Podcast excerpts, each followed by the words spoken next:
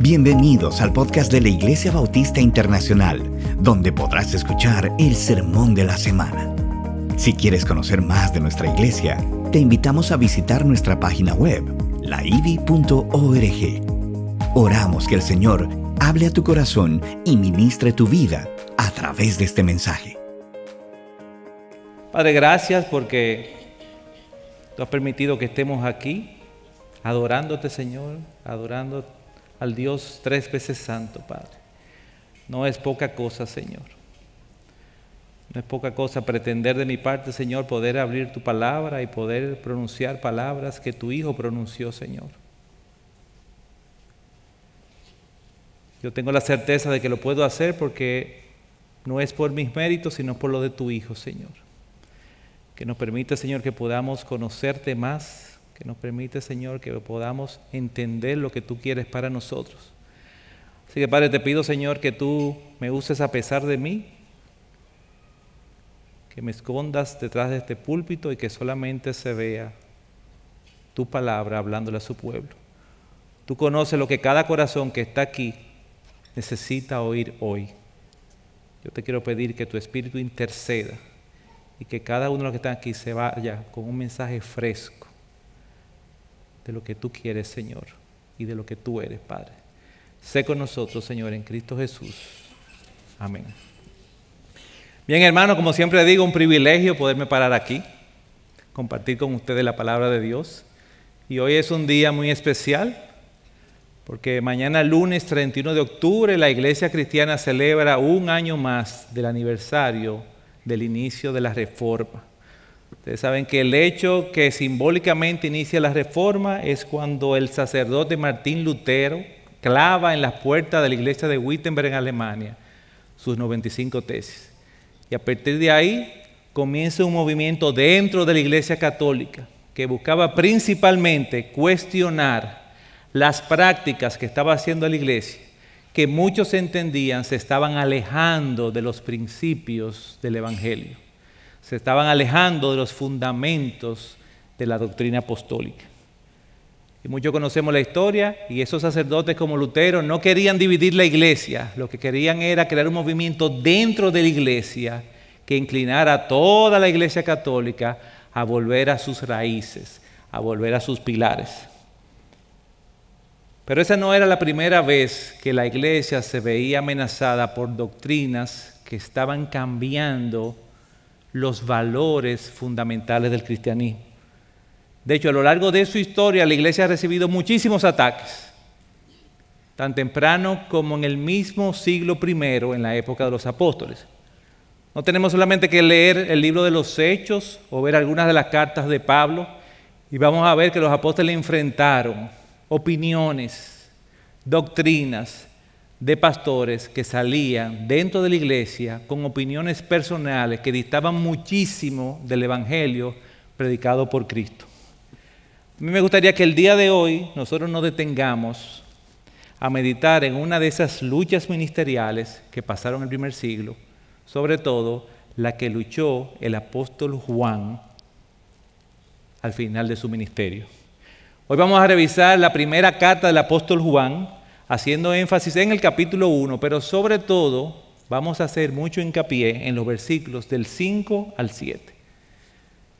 Pero me gustaría que antes de leer el pasaje, como yo sé que es un pasaje muy conocido, nosotros revisáramos algunos elementos que nos van a poner en contexto de lo que estaba viviendo el apóstol Juan cuando escribió esta carta primera de Juan. Y lo primero que voy a, a mencionar es lo más obvio, ¿Quién es este Juan que escribe esta carta? Bueno, es Juan el apóstol, no es Juan el Bautista, no es otro Juan, es el hijo de Zebedeo, el hermano de Jacobo. Juan, el más joven de los discípulos de Jesús, estaba en sus tempranos 20 cuando Dios lo llamó, cuando Cristo lo llamó a servir con él.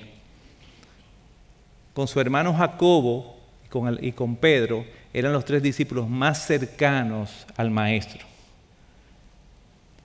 Este Juan fue al que Jesús, junto con su hermano Jacobo, lo bautizó como hijos del trueno. Y ustedes se imaginan que ese apodo no tiene nada que ver porque tenía un carácter dócil y apacible. De hecho, el Evangelio de Lucas recoge en una ocasión que mientras Jesús iba con sus discípulos visitando algunos pueblos, hubo un pueblo que no lo quisieron recibir y Juan y Jacobo se acercaron a Jesús y le dijeron, nada más tiene que darnos la orden y mandamos, bajamos fuego del cielo. O sea, ya ustedes entienden por qué ese sobrenombre de hijos del trueno. Pero también Juan es el autor del Evangelio que lleva su nombre. Y él lo escribió más de 50 años después de haber vivido el ministerio de Jesús junto con él, entre el año 80 y 90 después de Cristo.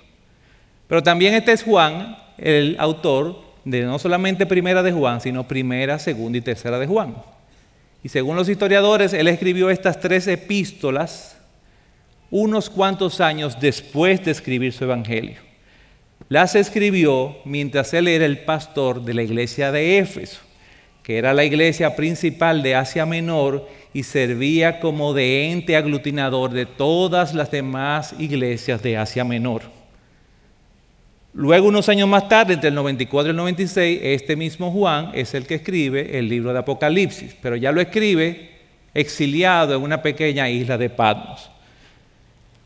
Entonces es importante que entendamos en cuenta que estamos hablando de dos Juan diferentes. El jovencito de 20 años que sirvió con Jesús y este ya anciano pastor de más de 50 años en el ministerio que está escribiendo estas epístolas. Él ha servido de ser el consultor de todas las iglesias de Asia Menor. Él está hablándole no solamente a ovejas, sino a otros pastores más jóvenes. Y lo hace con un lenguaje fraternal, con un lenguaje incluso como un padre, como un abuelo en varias ocasiones en la epístola, él se refiere a quienes están leyendo su carta como hijitos míos. Sin embargo, no nos dejemos confundir, porque la gracia y la ternura del lenguaje del apóstol en esta carta no resta nada de autoridad a su mensaje. En esta carta vamos a ver un apóstol Juan enérgico, un apóstol Juan absoluto, contrastante, que no anda con rodeos. Él va a presentar en esta carta los fundamentos de la fe. Lo hace con gracia, pero lo hace con mucha claridad. Vamos a ver cómo él distingue que no hay tonos grises. O se es blanco o se es negro. O tú estás en la luz o estás en las tinieblas. Si no es verdad, es mentira. Si no es un maestro de Dios, es un falso maestro. Si tú no vives como hijo de Dios, tú no eres un hijo de Dios. Así que él dice de manera muy graciosa, hijito mío, examínate. No seas que tú mismo te estés engañando. Pero el apóstol Juan en este momento también es el último testigo ocular del ministerio de Jesús. Es la voz creíble, autoritaria y autorizada de la iglesia primitiva. Y todos los demás pastores de las iglesias de alrededor de Asia venían a él a comentar lo que estaba pasando en sus respectivas iglesias. Y Juan está recibiendo algo que crea en él un sentido de urgencia. Falsos maestros se habían levantado desde dentro de la misma iglesia, contaminados por corrientes y pensamientos filosóficos que habían comenzado a infectar a la iglesia con falsas doctrinas.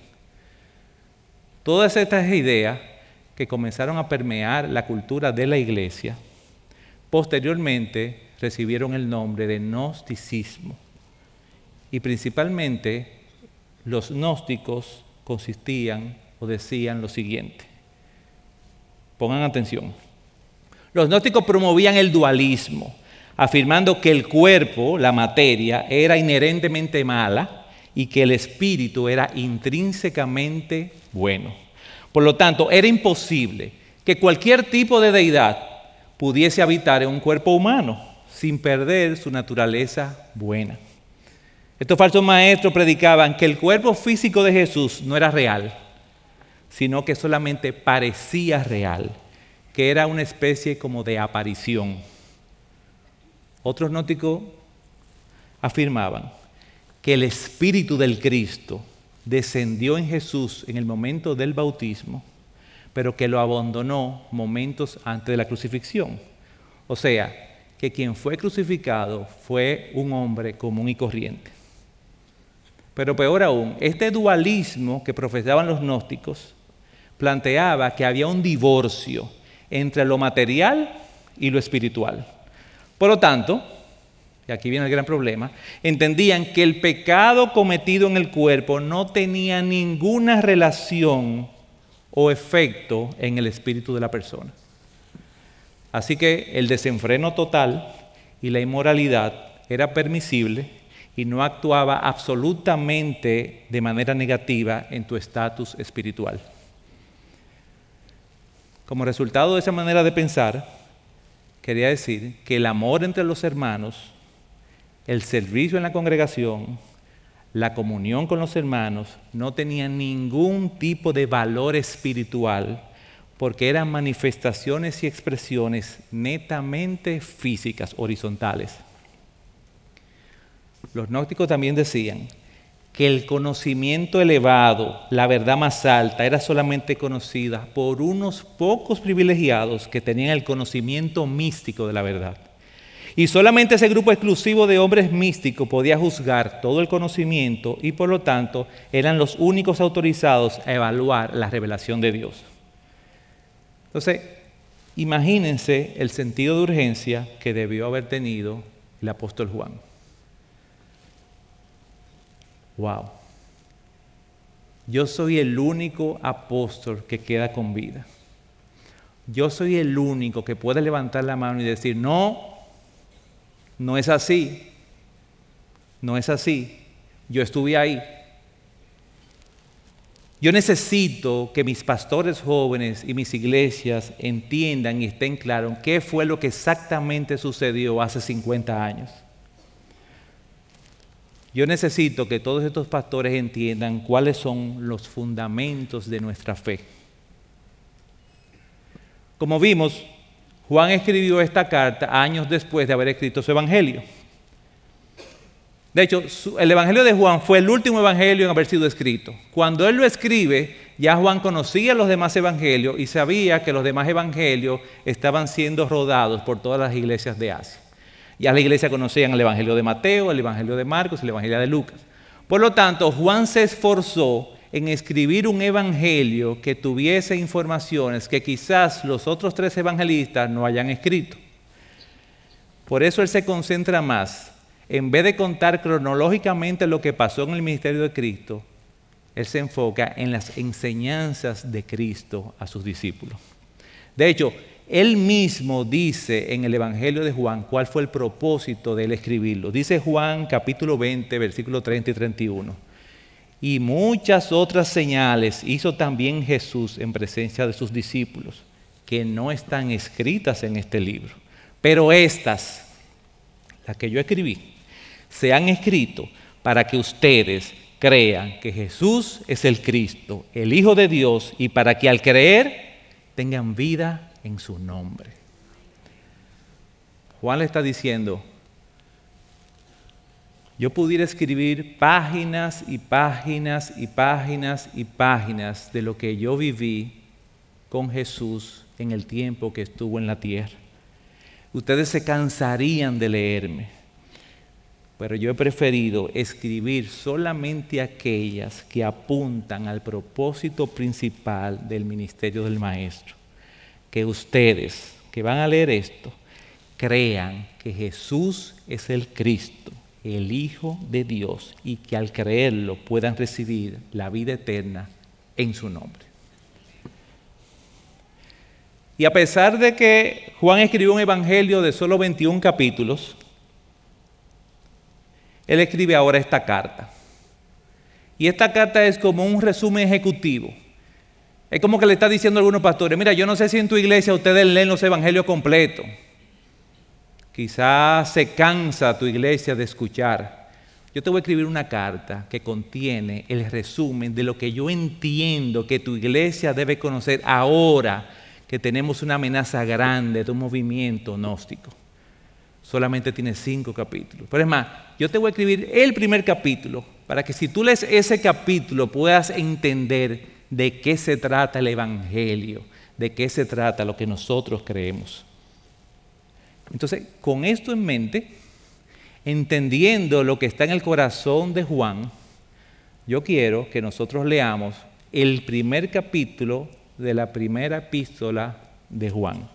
Voy a leer primero los primeros cuatro versículos. Voy a leer en la Nueva Biblia de las Américas. Primera de Juan, capítulo 1, del 1 al 4. Dice el apóstol Juan. Lo que existía desde el principio, lo que hemos oído, lo que hemos visto con nuestros propios ojos, lo que hemos contemplado y lo que han tocado nuestras manos, esto escribimos acerca del verbo de vida. Y la vida se manifestó. Nosotros la hemos visto y damos testimonio y le anunciamos a ustedes la vida eterna que estaba con el Padre y se manifestó a nosotros. Lo que hemos visto y oído les proclamamos también a ustedes, para que también ustedes tengan comunión con nosotros. En verdad, nuestra comunión es con el Padre y con su Hijo Jesucristo. Les escribimos estas cosas para que nuestro gozo sea completo. Desde el primer versículo de la epístola, Juan establece su autoridad. Lo que existía desde el principio, lo que hemos oído, lo que hemos visto con nuestros propios ojos, lo que hemos contemplado y lo que han tocado nuestras manos, es de eso que yo voy a escribir acerca del verbo de vida. Juan está diciendo, yo lo escribo porque yo puedo. De hecho, soy el único que puede ahora mismo. A mí no me lo contaron, yo lo vi. Pero no solamente que yo lo vi, que yo lo oí, yo lo vi. Y no solamente que lo vi como cuando uno ve algo de paso, no, dice yo lo contemplé. Y me encanta que la palabra contemplar que se usa ahí en el original es una palabra que tiene la misma raíz de la palabra teatro.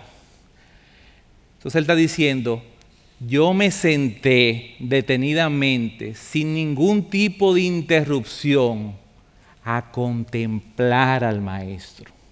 Yo estuve ahí, fijándome en lo que él hacía. Y no lo vi solamente una vez, lo vi todos los días durante varios años. Yo vi al maestro, me detuve, reflexioné con lo que él hacía. Yo lo vi a Él demostrando su poder. Yo lo vi convirtiendo el agua en vino. Yo lo vi multiplicando panes. Yo lo vi sanando enfermos. Yo lo vi caminando sobre el mar. Yo, yo lo vi ordenándole al viento que se pare. Yo lo vi resucitando muertos. Pero también diría Juan, yo lo vi cansado. Yo lo vi llorando. Yo lo vi lavándome los pies. Yo lo vi sangrando. Yo lo vi crucificado. Ustedes se, imaginan la escena. Este hijo del trueno parado delante de la cruz, viendo a ese que él sabe que tiene todo el poder del universo, al rey de reyes, al señor de señores, viéndolo ahí, destruido, indefenso, y Juan quizás apretándose los puños diciendo, déjame, déjame hacer algo, vamos a borrar a esta gente de la faz de la tierra. Ustedes se imaginan la escena y la impotencia que debería sentir ese muchacho viendo a ese maestro todopoderoso sin hacer absolutamente nada que él creyera. Pero él no se quedó ahí. Él dice, yo lo toqué. Yo recosté mi cabeza sobre su pecho. Yo sentí sus latidos. A lo mejor él ayudó a las mujeres que estaban ahí a transportar el cuerpo de Jesús. Eso no lo sabemos. A lo mejor cuando Cristo se le apareció a Tomás y le dijo a Tomás que metiera su mano en su llaga. A lo mejor Juan fue junto con Pedro lo primero que también dijo, yo quiero tocar también. Lo importante es que él dice, yo lo toqué. Es como si estuviera diciendo, señor gnóstico, a mí no me venga con cuento, que era un fantasma, que era una aparición. Ese era Dios hecho hombre. Juan está hablando con el corazón. Fíjense cómo dice el versículo 2. Y la vida se manifestó, nosotros la hemos visto y damos testimonio y le anunciamos a ustedes la vida eterna que estaba con el Padre y se manifestó a nosotros. Él está diciendo, hijitos, el verbo de vida se manifestó, Dios se hizo hombre. No se dejen engañar, yo doy testimonio, yo estuve ahí. Dios mandó a su Hijo y todo aquel que crea en Él va a tener vida eterna. Yo se lo acabo de escribir en el Evangelio. Pero miren qué esperanza tan preciosa. Él sigue diciendo en el versículo 3. Lo que hemos visto y oído les proclamamos también a ustedes, los que no estuvieron ahí, para que también ustedes tengan comunión con nosotros, los apóstoles. En verdad nuestra comunión es con el Padre y con el Hijo Jesucristo. Él está hablando ahí en nombre de todos los apóstoles, todos los testigos oculares. Ustedes están diciendo, miren, ustedes no lo vieron, pero si ustedes creen en lo que nosotros hemos proclamado, nosotros que lo vimos, ustedes van a tener la misma comunión con el Padre y con el Hijo que nosotros tenemos. Si creen, es exactamente igual como si lo hubiesen visto. imagino que ahí Juan recordó cuando él oyó a Jesús decirle a Tomás, porque me has visto, has creído, dichosos los que no vieron y sin embargo creyeron. Y el versículo 4 termina esta idea diciendo, les escribimos estas cosas para que nuestro gozo sea completo. Juan dice, hijitos, si ustedes creen en el mensaje proclamado por nosotros los apóstoles, nuestra misión está cumplida. Yo, que soy el último, puedo morirme tranquilo. Nuestro gozo será completo. Ahora Juan sigue diciendo, ¿cuál es ese mensaje que Juan dice que está proclamando y que él entiende que es vital para la iglesia? Versículo 5. Y este es el mensaje que hemos oído de quién? De Él. Y que les anunciamos. Dios es luz y en Él no hay ninguna tiniebla. En Él no hay ninguna tiniebla. Doble negación. Pero en el original hay tres negaciones. Literalmente lo que dice en el original es, no hay absolutamente ninguna tiniebla en Él. Entonces, ¿qué dice Juan? ¿De dónde viene mi mensaje? Del mismo Cristo. Él mismo lo dijo, yo se lo puse en el Evangelio, que ustedes no lo han leído. Jesús les habló otra vez, Juan 8:12, diciendo, yo soy la luz del mundo, el que me sigue no andará en tinieblas, sino que tendrá la luz de la vida.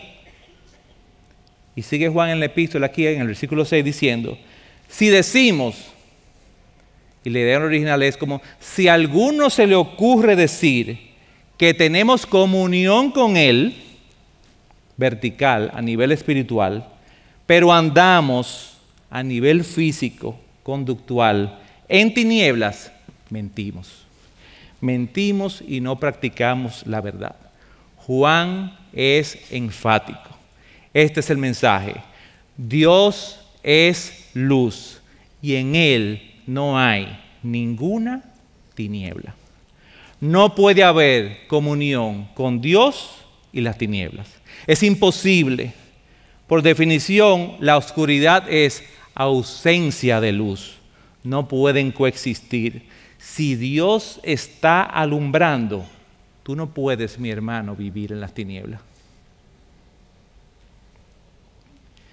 Y este símbolo de la luz nos ayuda a entender a Dios en dos sentidos diferentes.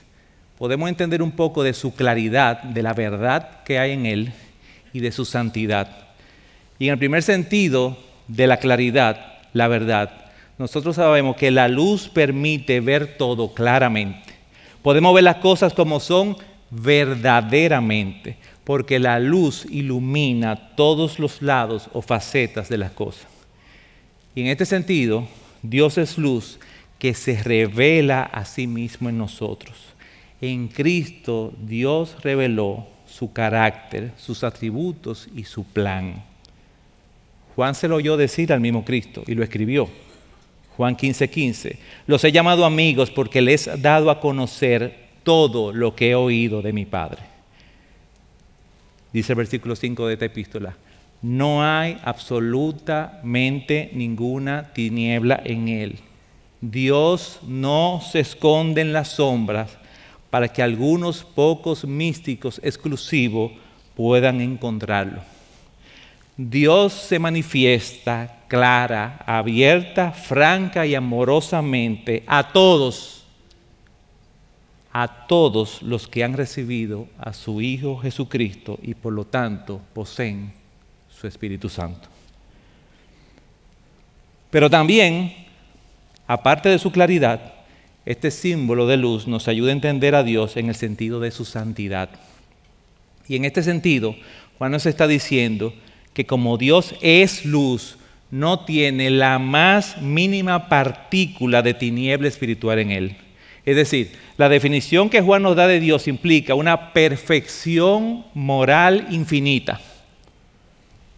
Archie Sproul dice que cuando usamos la palabra santo para describir a Dios, tendemos a agregar su santidad a un listado de características o atributos. Pero miren lo que dice Archie Sproul. Cuando la palabra santo es aplicada a Dios, no significa solo un atributo. Al contrario, Dios es llamado santo en un sentido general. La palabra es usada como un sinónimo de su deidad. Es decir, santo se refiere a todo lo que Dios es. En el Antiguo Testamento, en Levítico, los judíos tenían un nombre para Dios que era Jehová Mecodisquem, que significa el Señor que santifica, el Señor que aparta. Miren respecto a eso lo que dice Sproul. El término santo se refiere a la trascendencia de Dios por la cual Él está por encima y más allá del mundo. Dios puede acercarse y consagrar cosas terrenales y hacerlas santas. Su toque, repentinamente convierte lo común en especial. Con esto confirmamos que nada en este mundo es santo en sí mismo. Solo Dios puede hacer algo santo. Solo Dios puede santificar. Cuando nosotros llamamos santo a algo que no es santo, cometemos el pecado de la idolatría. Le damos a las cosas comunes el respeto, la admiración, el homenaje y la adoración que solo a Dios pertenece.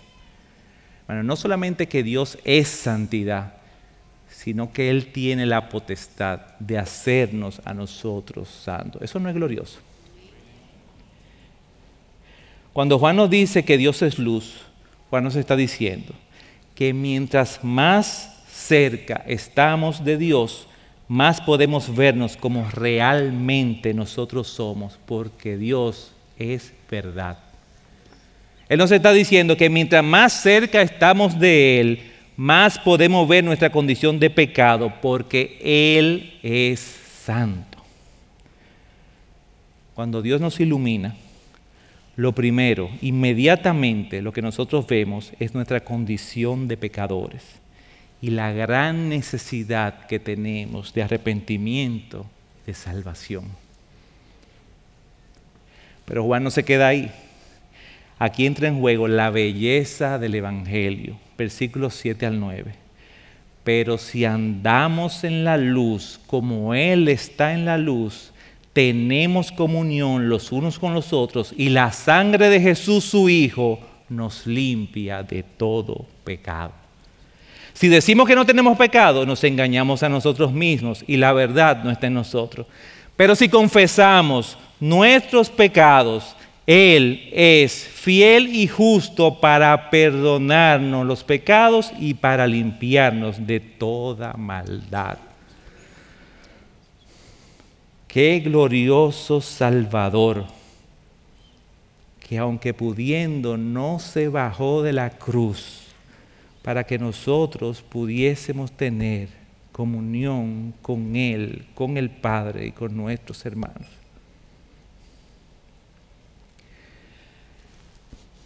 Este versículo 7 tiene dos verbos que no están ahí por casualidad. Dice, si andamos en la luz, tenemos comunión unos a otros. Y ambos verbos están en un presente continuo, implican una acción constante, no momentánea, no ocasional. No es que yo ando hoy en luz y luego me salgo del camino. No es que hoy yo soy santo y mañana no. Es continuamente. Imagínense un grupo de personas que van caminando juntas por un camino que está perfectamente iluminado. Con una fuente de luz tan perfecta que no genera ningún tipo de sombras. El sol, que es la fuente de luz más poderosa que conocemos, como viene de un solo lado, genera sombra del lado opuesto que está que tiene el objeto que le está dando. Imagínense una fuente de luz de Dios que no crea ninguna sombra porque viene de todos los lados igual. Imagínense. Una sombra, de, una fuente de luz tan perfecta que no genera sombra, una fuente tan perfecta de luz que permite ver las formas exactamente como son una luz tan perfecta que revela todas nuestras imperfecciones y defectos. No importa maquillaje. Una luz tan perfecta que nos muestra exactamente las irregularidades del camino. Que nos muestra exactamente los obstáculos que vamos a enfrentar. Andar en luz significa andar en la verdad. Andar en luz implica andar en santidad. Andar en la verdad implica estar dispuesto constantemente a no engañarme a mí mismo y verme como Dios me ve. Pero andar en santidad implica reconocer mi pecado y dirigirme al fiel y justo para buscar su perdón.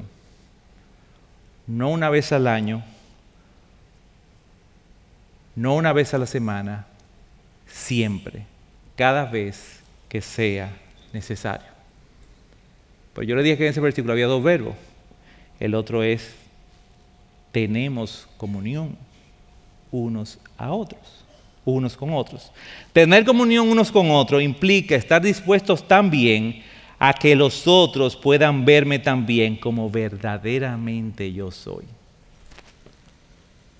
Hmm. Ahí como que se está complicando. Tener comunión unos con otros implica estar dispuestos a que otros, a yo recibir con gozo cuando el que está caminando conmigo se acerque a mí y me diga cosas como esta. Mi hermano, eh, te estás alejando de la luz. O mi hermano, tú no te estás dando cuenta, pero tú estás tratando de hacerte sombra a ti mismo. O hermano, mira, perdóname, que yo caminando junto a ti, intenté hacerte sombra en un momento.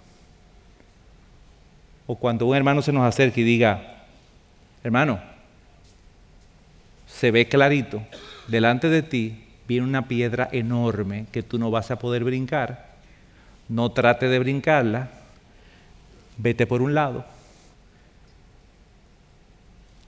Tener comunión unos a otros implica que nosotros vamos a caminar con un pueblo de Dios que va a estar pendientes de nosotros, orando por nosotros, pero viendo nuestro caminar y nosotros el de ellos.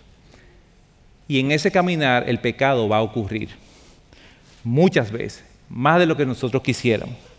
Porque mientras estemos en este mundo caído y en este cuerpo caído, nosotros no podemos evitar pecar. Y Juan termina diciéndolo en el capítulo 1, dice el versículo 10. Si decimos que no hemos pecado, lo hacemos a él mentiroso y su palabra no está en nosotros. Pero hermano, si estamos caminando en la luz, el pecado no puede ser una práctica constante en nuestras vidas. Dios nos da tres herramientas para que podamos luchar contra la práctica del pecado. Primera herramienta, la verdad y la santidad de Dios nos guiarán como su luz. nosotros seremos guiados todo el tiempo en verdad y en santidad. Nosotros vamos a ver cuáles cosas tenemos que evitar, cuáles cosas no tenemos que hacer. Si somos sinceros, no tenemos por qué engañarnos porque lo vamos a saber. Número dos, su pueblo camina con nosotros para ayudarnos en el camino. Y por si fuera poco, número tres, el fiel y justo está en nosotros para limpiarnos y levantarnos cada vez que nos caigamos en el camino. Pero lo grande es que el apóstol Juan nos regala como un bono. En buen dominicano nos regala como una ñapa. Si ustedes leen el primer versículo del capítulo siguiente, el capítulo 2, oye lo que dice, hijitos míos, les escribo estas cosas para que no pequen. Y si alguien peca, tenemos abogado para con el Padre, a Jesucristo el justo. Hermano, el pensamiento gnóstico del primer siglo trató de restar importancia a la práctica del pecado. Trató de invalidar el sacrificio expiatorio de un Dios, 100% Dios y 100% hombre. 15 siglos después, los reformadores lucharon en contra de corrientes filosóficas diferentes, pero que al final tenían objetivos muy similares. Por ejemplo, había corrientes dentro de la Iglesia Católica que querían minimizar los efectos del pecado, otorgando la posibilidad de comprar el perdón de los mismos. Incluso se puede comprar perdón después de muerto. También querían minimizar el sacrificio expiatorio de Cristo ofreciendo diferentes caminos que permitían reconciliar la relación del pecador con Dios. También querían convencer a los feligreses de que el conocimiento profundo de Dios era un privilegio exclusivo de solo algunos pocos papas, cardenales, y que solo esos pocos tenían la capacidad de discernir y de interpretar el significado de la Biblia. Pero hombres como Martín Lutero encontraron en las escrituras pasajes como este de Primera de Juan y fueron confrontados con la verdad de que no se puede caminar con Dios estando en tinieblas. O se está en la luz o se está en oscuridad. De ahí que el movimiento reformador acuñó su frase de esperanza, post tenebras, lux. Después de las tinieblas, la luz. La luz desplazará a las tinieblas. Pero ellos también fueron confrontados con la verdad de que no se puede encontrar gracia, perdón y salvación de Dios si no es únicamente creyendo en el sacrificio de su Hijo. No se puede tener una relación con un Dios tres veces santo y practicar tranquilamente el pecado. Martín Lutero cuenta en su autobiografía que en la celebración de su primera misa, luego de ser ordenado sacerdote, él estaba haciendo, todo iba muy bien, hasta que llegó el momento que el sacerdote en la misa católica se levanta y va a consagrar la hostia y el vino para hacer lo que los católicos dicen que se llama transubstanciación, que se supone que es cuando el sacerdote convierte el pan y el vino literalmente en el cuerpo y la sangre del Señor. Y dice Martín Lutero que él subió sus brazos y cuando iba a hablar, su boca se frizó, comenzó a temblar, su frente comenzó a sudar copiosamente. Y miren cómo él escribe. Cuando yo estaba a punto de decir las palabras, nos ofrecemos a ti, el Dios vivo, eterno y verdadero, me quedé estupefacto y aterrorizado. Y pensé para mí mismo, ¿con qué lengua voy a dirigirme a tal majestad si todos los hombres deberían temblar incluso ante la presencia de un príncipe terrenal? ¿quién soy yo para levantar mis ojos o mis manos hacia la majestad divina? Los ángeles lo rodean, uno solo de sus movimientos hace temblar la tierra, y yo, un miserable y pequeño enano, diré, yo quiero esto o yo pido aquello. Yo, que soy polvo y ceniza, lleno de pecado, estoy hablándole al Dios vivo, eterno y verdadero no saben que Dios habita en una luz inaccesible. Nosotros, criaturas débiles e ignorantes, queremos probar y entender la incomprensible majestad de la indescifrable y maravillosa luz de Dios. Lutero entendió que había un abismo insalvable entre Dios y Él, entre Dios y el hombre. Pero pensaba que al Dios justo solo le quedaba una sola opción, castigar al hombre injusto, hasta que se topó con el apóstol Pablo y su carta a los romanos. Romanos 1.17. Porque en el Evangelio, no en otro lugar, no, en el Evangelio, la justicia de Dios se revela por fe y para fe, como está escrito, mas el justo por la fe vivirá. Entonces escribe Martín Lutero. Entonces entendí que la justicia de Dios es, es, esa justicia por la cual a través de la gracia y la pura misericordia de Dios nos justifica por la fe. De allí en adelante sentí como si hubiese nacido de nuevo y hubiese entrado por las puertas del paraíso. Toda la escritura tomó un nuevo significado y donde antes la justicia de Dios me llenaba de odio, ahora llegó a ser para mí amorosamente dulce, de una forma que no la puedo explicar. Este pasaje de Pablo fue para mí la puerta del cielo. Lutero entendió que Dios es luz y no puede habitar en las tinieblas, pero que su amor por su pueblo es tan grande que hizo lo que ameritaba para que su gracia y pura misericordia nos justificara por la fe y pudiéramos tener comunión con Él. Hermano, quizás tú nunca habías oído el término gnosticismo, o quizás lo habías oído pero no te había interesado saber de qué se trataba. O quizás sí habías oído de la reforma, pero ves la reforma como un periodo oscuro de la iglesia, muy lejano, que no tiene quizás ningún tipo de relación con tu vida ni con nuestra iglesia hoy. Déjame decirte algo. Hoy la iglesia sigue bajo los mismos ataques que en el pasado. Pero, no, déjame hacerlo más personal. Porque muchas veces cuando decimos la iglesia está bajo ataque, por alguna razón no nos sentimos aludidos. Entendemos que los ataques de la iglesia son ataques que se hacen a templos, o son ataques que se hacen a misioneros en la selva, o son ataques que se le hacen a pastores no que tiene que ver contigo. Yo quiero decirte algo. Tú estás bajo ataque. Tu matrimonio está bajo ataque. Tu familia está bajo ataque. Tu fe está bajo ataque. Hay corrientes hoy que nos dicen que un Dios de amor no puede castigar el pecado que ese divino niño amoroso no puede castigar el pecado.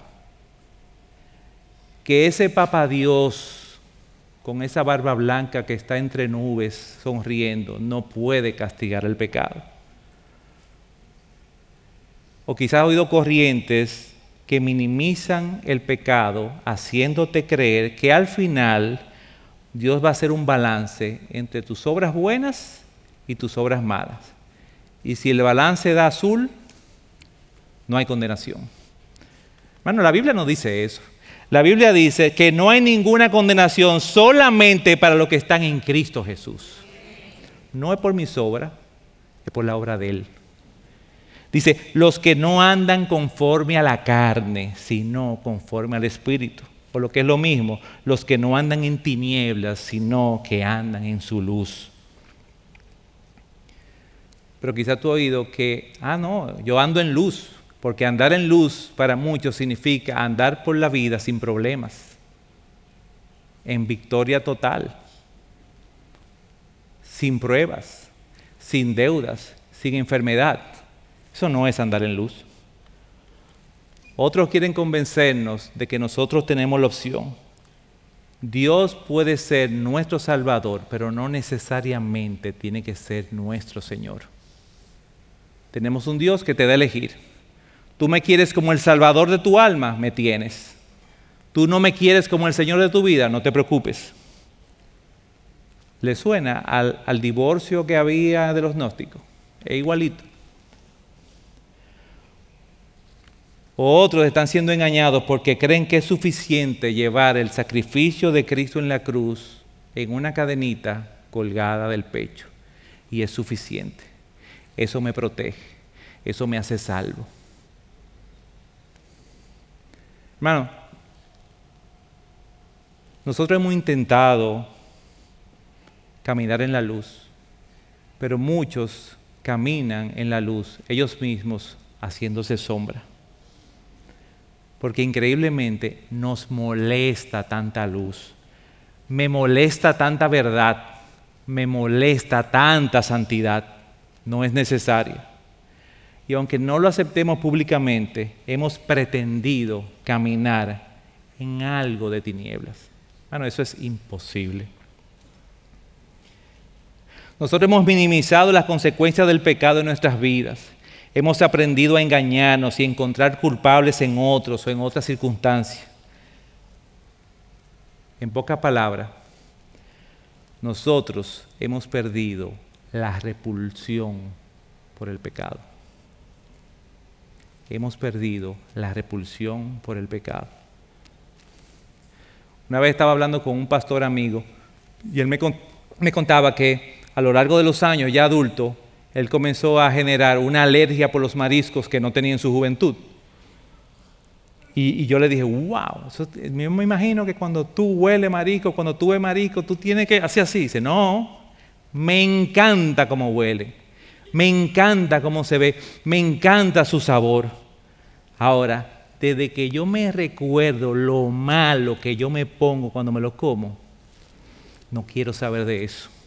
No puedo ni verlo. Y como pastor al fin me dijo, qué pena que no nos pasa lo mismo con el pecado. Digo, wow. Qué pena que aunque el pecado nos atraiga, nos sepa bien, no recordamos las consecuencias de nuestro pecado y lo aborrecemos. Qué pena. Hermano, pregúntate, ¿tú realmente sientes repulsión por el pecado? Pero yo no estoy hablando del pecado que tú ves en la noticia. El asesino de su esposa, el violador de una niña, el que robó en un banco. Ni siquiera estoy hablando de la repulsión por el pecado de ese hermano que cayó ante la prueba de la lujuria. No, tú sientes repulsión por tu pecado, por ese pecado que nada más lo sabes tú y Dios, o tú estás cómodo en él. Cuidado si tú estás, como dice el versículo 10, en tu vida sin decirlo, haciendo a Dios mentiroso. Cuidado si tú estás caminando o intentando caminar en luz por años y años, viniendo a todas las actividades de la iglesia pero vives en una práctica constante de los mismos pecados. Día tras día, mes por mes, año tras año. Cuando a ti te pase por la mente que Dios puede ser permisivo con ese pecado tuyo personal, recuerde a ti mismo lo siguiente. Clávalo en tu corazón Dios aborrece de tal manera el pecado que envió a su Hijo a morir en una cruz para que tú fueras libre de él. Clávalo ahí. Mira cómo dice Hebreos 12 del 2 al 4. Pongamos nuestros ojos en Jesús, el autor y consumador de la fe, quien por el gozo puesto delante de él soportó la cruz despreciando la vergüenza y se ha sentado a la diestra del trono de Dios. Consideren pues a aquel que soportó tal hostilidad de los pecadores contra él mismo, para que no se cansen y se desanimen en su corazón, porque todavía en su lucha contra el pecado ustedes no han resistido hasta el punto de derramar sangre. Ahora hubo uno que en su lucha contra nuestro pecado derramó sangre y murió, para que con su sacrificio ni tú y yo tengamos que ser crucificados y no tengamos que pagar por nuestro pecado. Entonces Juan te está diciendo, hijo, por el amor de Dios, imagínate tú delante de ese Cristo crucificado. Ponte a pensar en lo que Él aborrece el pecado, que Él se clavó para que tú no pagaras la consecuencia de tu pecado. Mira lo mucho que lo aborrece. Olvídate de todo. Tú, él quiere tener comunión contigo y te pide, sé como yo, aborrece el pecado. Tú necesitas una mejor razón que esa. Yo quiero aborrecer el pecado simplemente porque yo quiero tener comunión con mi Dios y mi Dios lo aborrece. Hay un soneto que se escribió en el siglo XVI, un soneto anónimo, aunque aparece en internet que son muchos autores, pero realmente es anónimo, que más que un poema es una oración que a mí me encanta. Y yo quiero leerla y que ustedes la usen como una oración, porque yo creo que el Señor usó a esta persona para escribir esto.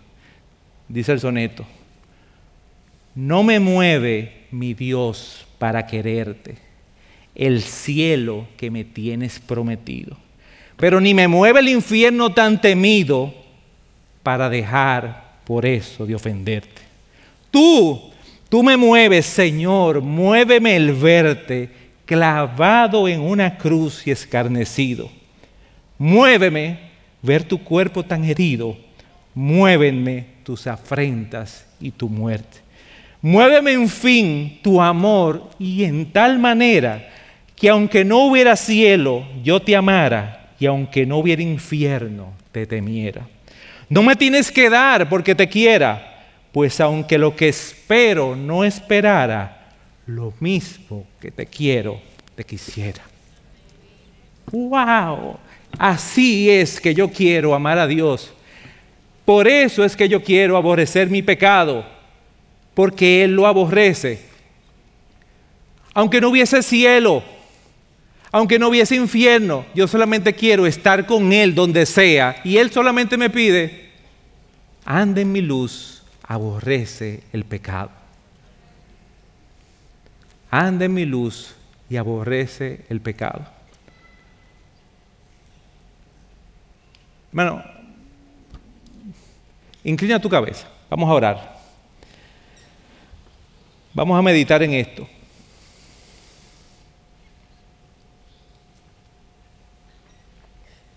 Vamos a pedirle al Señor que cambie nuestro corazón. Vamos a pedirle al Señor, Señor, devuélveme el aborrecimiento por mi pecado. Dame el entendimiento profundo de lo que a ti te duele, mi pecado. No me dejes tranquilo, Señor, viviendo cómodamente en la sombra, Padre. Ayúdame, Señor, a vivir en tu luz donde yo no te puedo engañar, donde yo no puedo engañar a mi hermano y donde yo puedo, no puedo engañarme a mí mismo, Señor. Padre, ayúdame a recurrir al fiel y justo cuando me caiga, Padre. Porque tú me conoces, Señor, y sabes que me voy a caer. Pero qué bendición que ahí está Él, que ahí está tu Espíritu para levantarme, limpiarme, Señor. Padre, no podemos vivir una vida en luz que no sea la tuya, Señor, porque es muy difícil. Por eso queremos te pedir que tú nos capacites, Señor, que tú nos hagas entender, que tú nos pongas como Juan al pie de la cruz y podamos ver ese sacrificio tuyo, Señor, y que sea real. Y como Cristo dijo, Señor, que creamos aunque no lo hayamos visto, Señor. Padre, nosotros necesitamos más Juanes en esta época, Señor, que proclamen tu evangelio. Nosotros necesitamos más luteros, Señor, que claven en las puertas de los corazones de los inconversos tu palabra, Señor.